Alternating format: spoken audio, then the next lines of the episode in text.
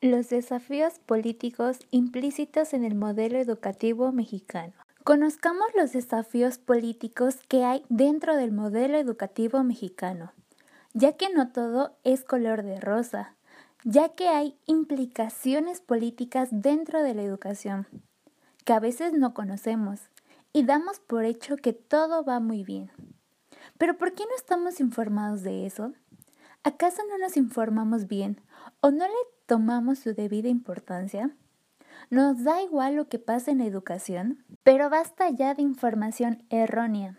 Nos adentraremos en algunos de los desafíos políticos, en donde podamos tener información concreta y sensata, sin ocultar nada, y poder estar informados y cambiar en la sociedad ese pensamiento de que la educación avanza por culpa del docente, sino que se debe además a cuestiones políticas, en donde expongamos las corrupciones que se llevan a cabo, los métodos que han intentado poner y que han sido un fracaso ante la educación.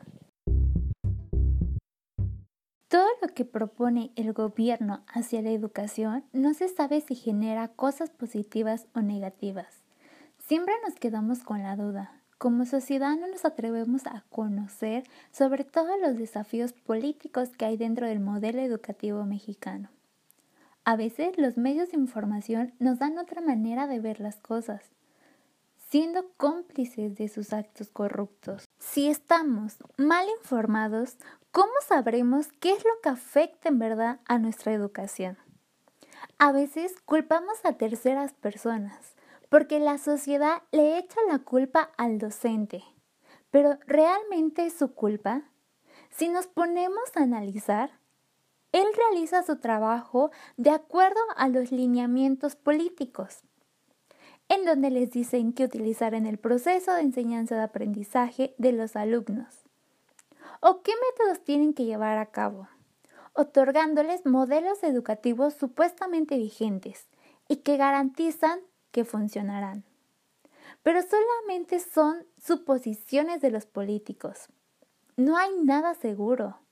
Hasta que un modelo esté basado en las verdaderas necesidades de sus alumnos. Como sabemos, hoy en día la política influye mucho en la educación.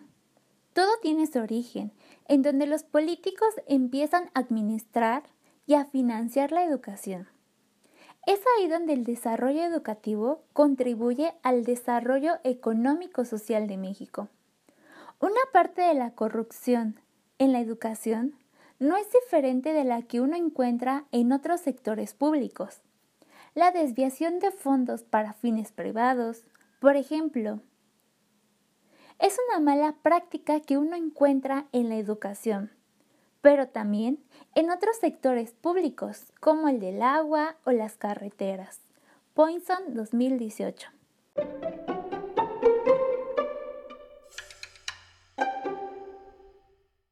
Empezando a realizar modelos educativos para poder generar más dinero, pero no para la educación, sino para el país, en donde la educación ya no la veían como algo primordial, sino como una negociación, en donde el país, en vez de aumentar la calidad educativa, aumentaría su economía.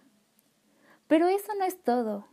Logras, según, hacer algo hacia la educación, lo cual era la tarea educativa más ambiciosa, que era un plan maestro del gobierno, el cual se dio por nombre el Plan de 11 años se trató de hacer un primer instrumento de planificación según oficial del sistema educativo mexicano. Sin embargo, el plan no alcanzó ni el objetivo y el sistema educativo tenía que esperar 10 años para poder recibir otro plan. Pero ¿qué pasará con la educación? Si el sistema tiene que esperar para poder tener otro plan, cuando ya no había planes y todo estaba perdido en la educación. Los políticos otorgaron el poder de la toma de decisiones de la educación a los estados y municipios, porque ellos estaban ocupados en otras cosas, como el financiamiento del dinero, en donde la importancia hacia una calidad educativa quedaba a un lado y es poco posible cambiar al sistema educativo, ya que los modelos que han implementado no han resultado exitosos. Por esto, los esfuerzos de cambiar la educación son un rotundo fracaso. Pero como hemos visto, la mejora de la calidad de la educación debe centrarse en modificar los sistemas de enseñanza, contar con recursos educativos y un punto muy importante, modificar sus percepciones económicas. Frente a la caída de la calidad de la educación, se tenía que incorporar a un progreso educativo. Si se lograba esto, el siguiente paso consistiría en una inserción en condiciones equitativas frente al resto de las naciones, para poder garantizar un nivel educativo. En este sentido, la educación tiene que cobrar una vital importancia, pero no fue así. Y es injusto que los políticos digan que México ha venido desarrollando una gran obra educativa, en donde la educación de calidad ha alcanzado gran parte del territorio mexicano. No hay duda que la educación contribuye al desarrollo económico de un país. Pero, ¿ese desarrollo cuándo va a contribuir a la educación? ¿Uno aumenta y otra disminuye? ¿Hasta cuándo más la educación seguirá disminuyendo? Cuando deje de generar dinero y los políticos vuelvan a tomarle su respectiva importancia. Porque nos cegamos de información errónea y no abrimos nuestros ojos hacia la realidad que presenta la educación, en donde no presenta ningún apoyo, solo desafíos que son imposibles de solucionar. Pregúntate, ¿Hasta cuándo seguiremos así?